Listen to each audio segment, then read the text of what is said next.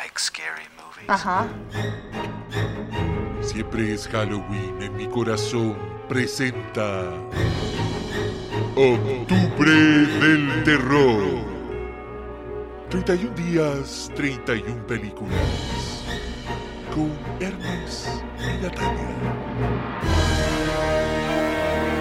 Bienvenidos sean al octavo día de octubre del terror. Todavía, todavía nos está pisando los talones el tiempo, pero vamos bien. Natalia, ¿cómo estás? Bien, acostado, pero ha salido. Sí, oye, hoy día les tenemos una película que quiero partir introduciendo de la siguiente manera.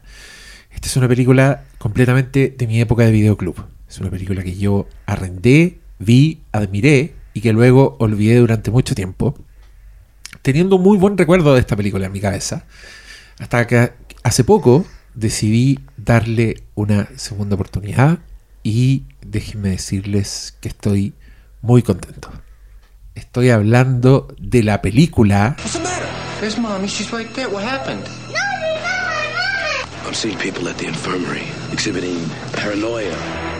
People afraid to sleep, Get in bed.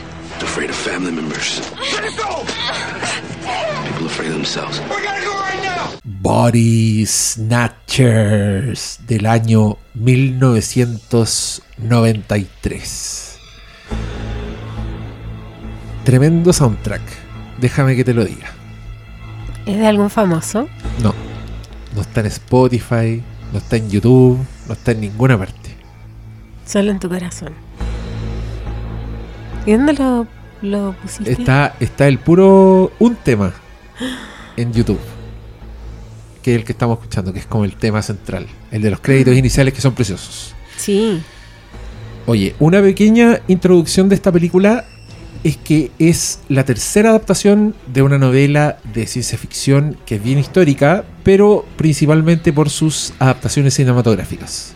La primera, Invasion of the Body Snatchers. La segunda, Invasion of the Body Snatchers. Y la tercera, Body Snatchers a secas. La primera es una película de Don Siegel, que es un clásico. La segunda es una película setentera protagonizada por Donald Sutherland, que es una maravilla Una belleza. de película. Probablemente la mejor. La que todos están Sí. de acuerdo es la mejor de todas. Y yo también estoy de acuerdo. Y es la que hizo famoso el concepto de Invasion of the Body Snatchers. Sí, porque el otro era más de nicho, me da la sensación. Era más del Oscar Sala y del, y del Joe Dante. Esos son los fanáticos de, de la antigua. Tenemos un capítulo en que el Pastor Salas habla de la, de la original, en, ¿En blanco y negro. Para que lo busquen, sí. No tenemos capítulo de la setentera, que es un crimen, porque es una gran película, con Donald Sutherland, Verónica Cartwright, que es la señora que lo pasa pésimo en todas las películas. Se la come el alien. Se la videan en las brujas de Eastwick después de que le hacen vomitar guindas. Pepas de guindas. Y acá lo pasa pésimo con los Body Snatchers. Oye, ¿qué es Body Snatchers? Para la gente que no cacha, el concepto es simple. Se supone que viene del- de la paranoia gringa comunista, del macartismo, pero es una invasión extraterrestre que ocurre a nivel a nivel células, porque son como unas esporas que viajan por el aire Ajá. y que te clonan, básicamente. Entonces lo que ocurre es que aparecen estas planturris, empiezan a crecer y crece una especie así como una, una semilla gigante, una vaina, y te, te roba tu, tu cuerpo, tu alma, y aparece un nuevo tú que es igual a ti, que tiene como tus recuerdos, pero no tiene emociones. Y el otro, el original, muere.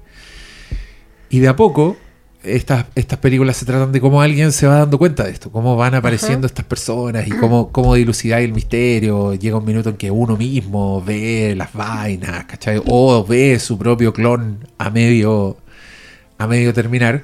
Y es bien horrible porque todos los que son tus amigos de pronto están ahí con, Con, con la- actitudes con- extrañas. con la cara fría, claro, mirándote con seriedad.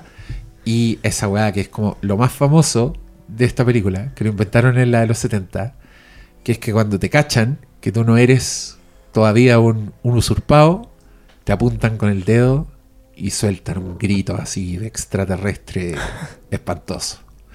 Una escena escalofriante. ¿Cómo, ¿Cómo estamos en esta? La versión de 1993 dirigida por el, el infame Abel Ferrara. ¿Por qué infame? Mira, que es interesante esta historia porque es un director bien independiente, bien de guerrilla, que hizo unas películas. Le, le encanta hacer películas así, bien, bien provocadoras, ¿cachai? Tiene una que se llama eh, Miss 45, que es un rape revenge, donde la, la protagonista se viste de monja para salir a matar a los hueones, ¿cachai? Tiene unas películas así bien. Bien cutre, tiene una que se llama el Bad Lieutenant, que la subtitulan como El maldito policía, que es un policía súper corrupto, súper drogadicto, que, que anda viendo como lo, lo más bajo del, del inframundo, del mundo criminal. Y, y hay una escena famosa en que el weón increpa a Jesús en una iglesia y se le aparece Jesús y lo ve. El Jesús está sucio, ensangrentado. Le encanta hacer así, weón, hincha pelota. Pero por alguna misteriosa razón, el año 1993 cayó en una producción de Hollywood, de Warner, una película de género, como para el mercado muy masivo. Y este viejo, que le encantan las películas provocadoras, que le carga un poco el- el- la industria del cine, hizo esta weá y yo no sé si le cargó, no sé si se peleó con la gente del estudio, ¿cachai? No, no sé el cagüín. Sí sé que le intervinieron, creo, la película en algún minuto. Pero encuentro que hizo un gran trabajo. y quiero decir ahora mismo que habiendo revisitado esta película, después de quererla mucho en mi, en mi adolescencia, me volvió a gustar. La encontré buenísima y dije, como he dicho varias veces, "Ah, ya no las hacen como antes. Eh, sí, es buenísima.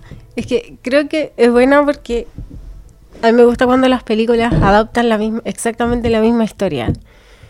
Y que uno igual sabe para dónde va. Eh, porque los dos vimos Body Snatcher de los 70 y nos gusta mucho. Entonces cuando tú me dijiste no es un remake, tampoco me dijiste expresamente una nueva adaptación. Entonces yo pensaba que era otra cosa.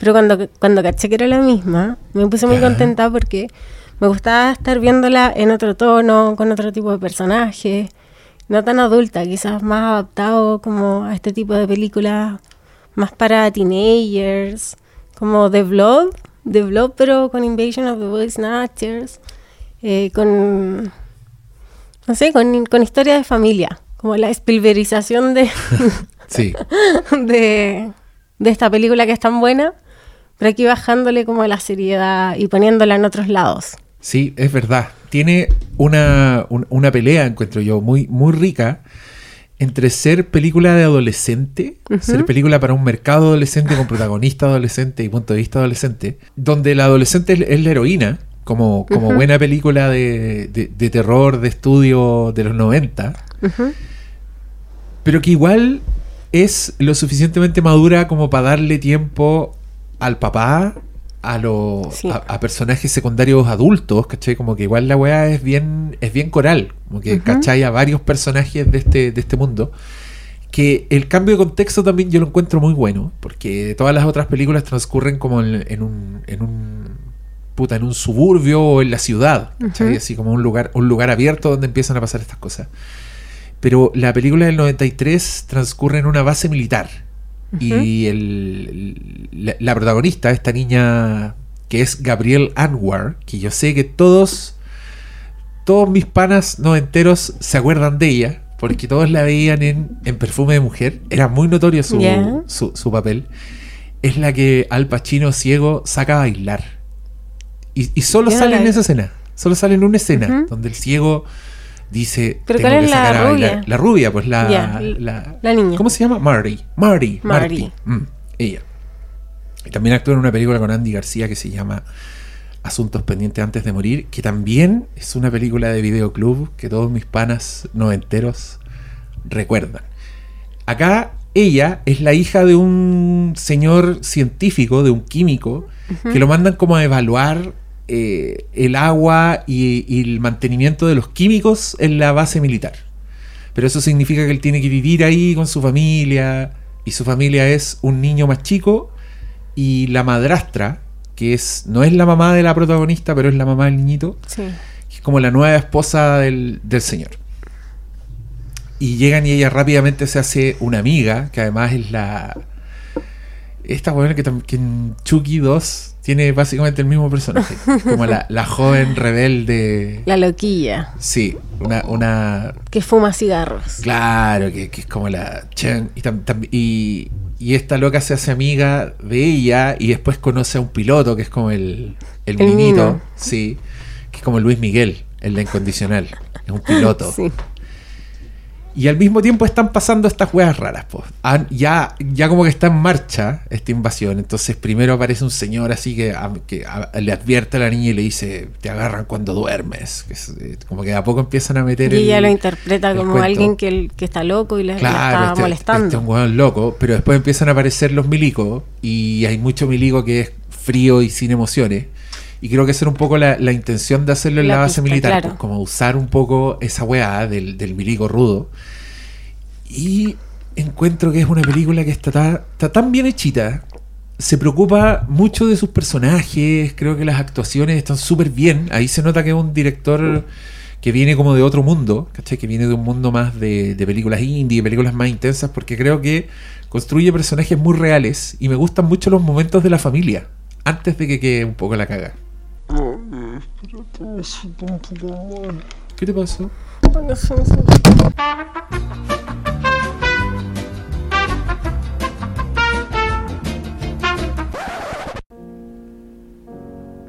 Bueno, tuvimos un lamentable incidente el día de ayer durante la grabación. Yo quiero negar que tenga a las personas acá sin comida, sin agua. Yo de esto responsabilizo únicamente al señor David Gordon Green, porque el día que vimos esa película, la coanimadora cae muerta.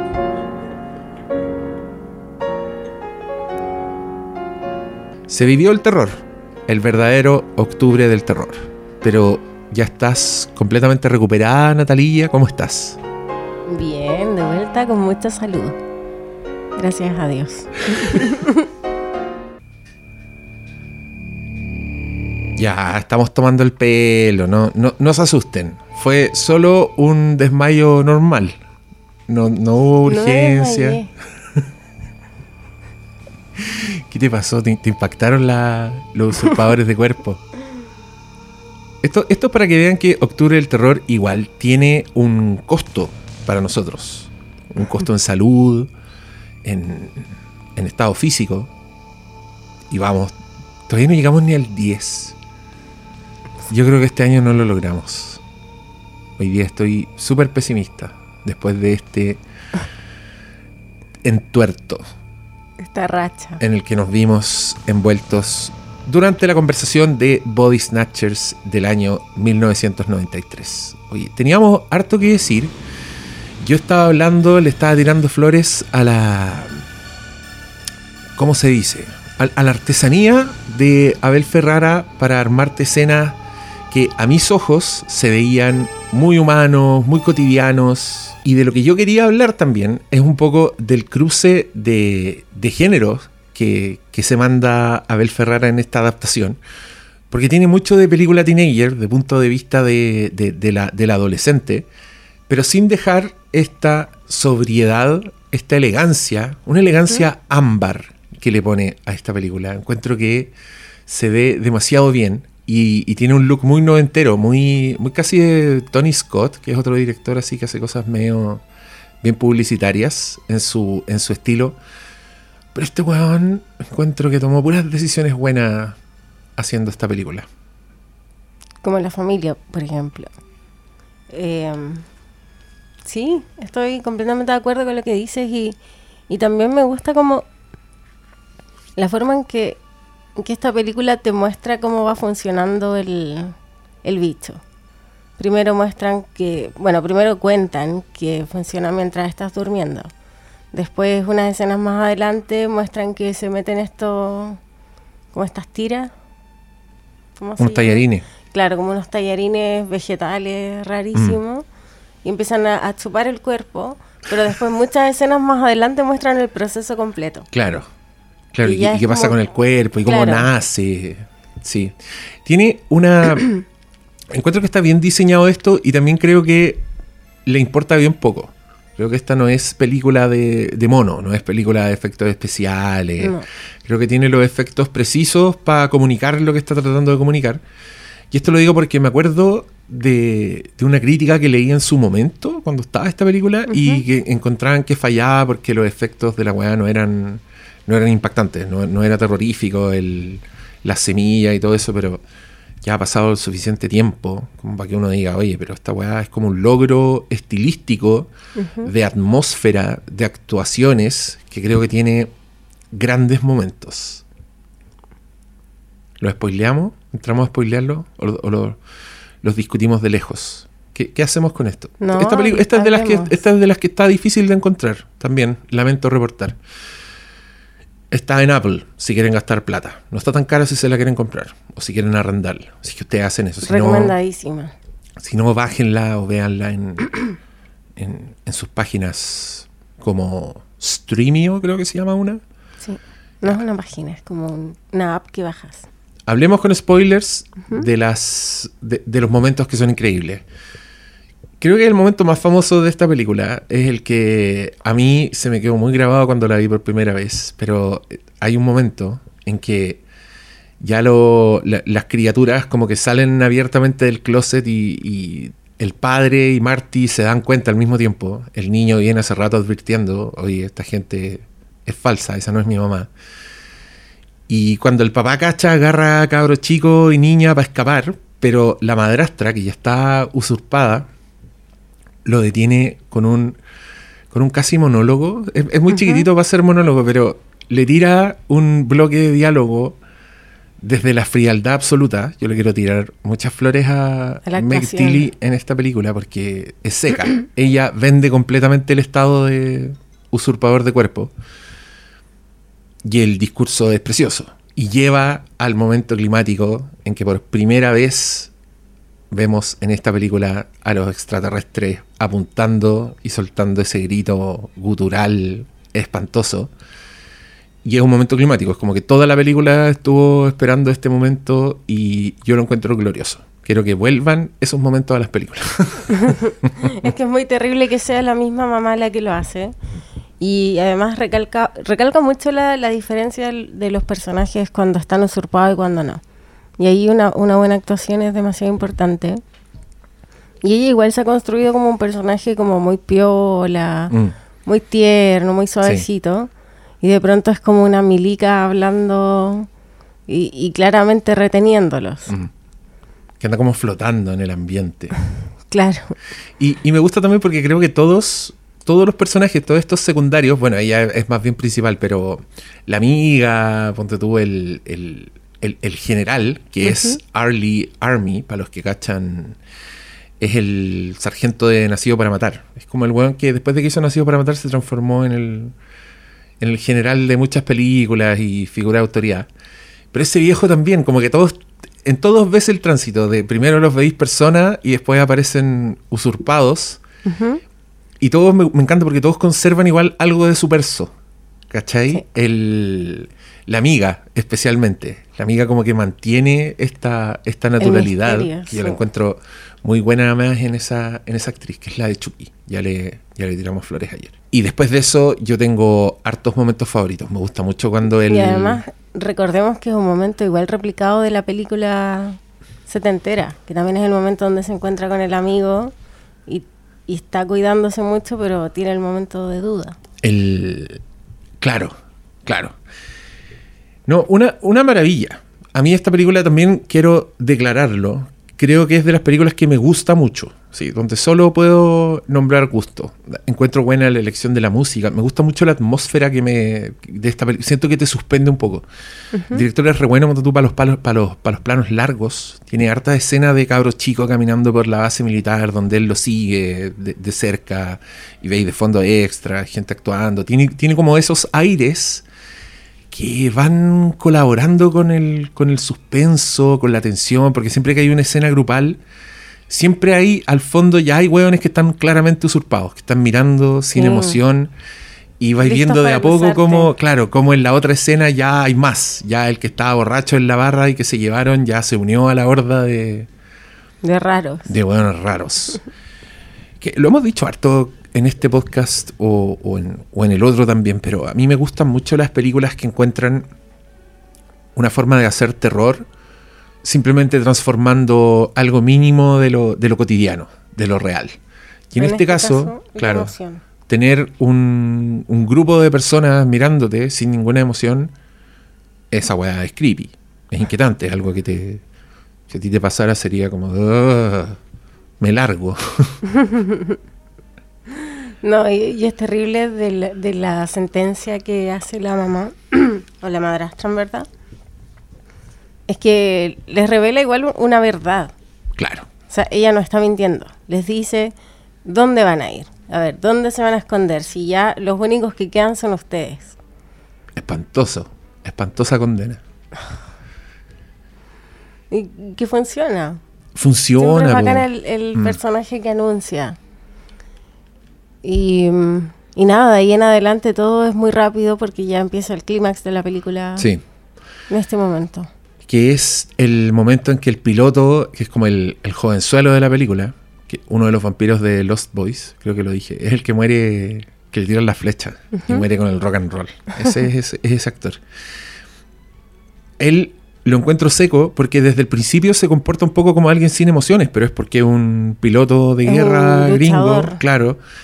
Entonces cuando él tiene que fingir, cuando tiene que, pasar entre medio de los usurpadores haciendo como que él es un usurpador más, creo que el weón cae parado y las escenas son demasiado buenas, son, son muy convincentes.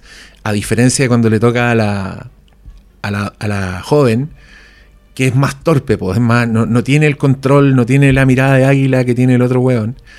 Y me gusta mucho el casting. Creo que juntaron a las personas precisas para el personaje perfecto. También sale Forrest Whitaker, así robando cámara. Era el, el señor que ¿Cuál? mascaba pastillas para no dormirse. Ah, Como el que se vuelve más loco con conociendo esta realidad de, de Boris Snatchers. Suficientes flores le tiramos. Yo quiero agregar que hay, hay al menos una versión más de esta historia que se llama Invasión, a secas, Invasion, pero que es con Daniel Craig y Nicole Kidman y parece que no es tan buena. No, yo no la he visto nunca, nunca me han dado ganas de verla, eh, pero existe. Y también vi el otro día, como en, en Prime, una wea así, vi otra película que se llamaba Body Snatchers, que era más nueva y eran full teenagers, era como en una, en una escuela de secundaria la wea.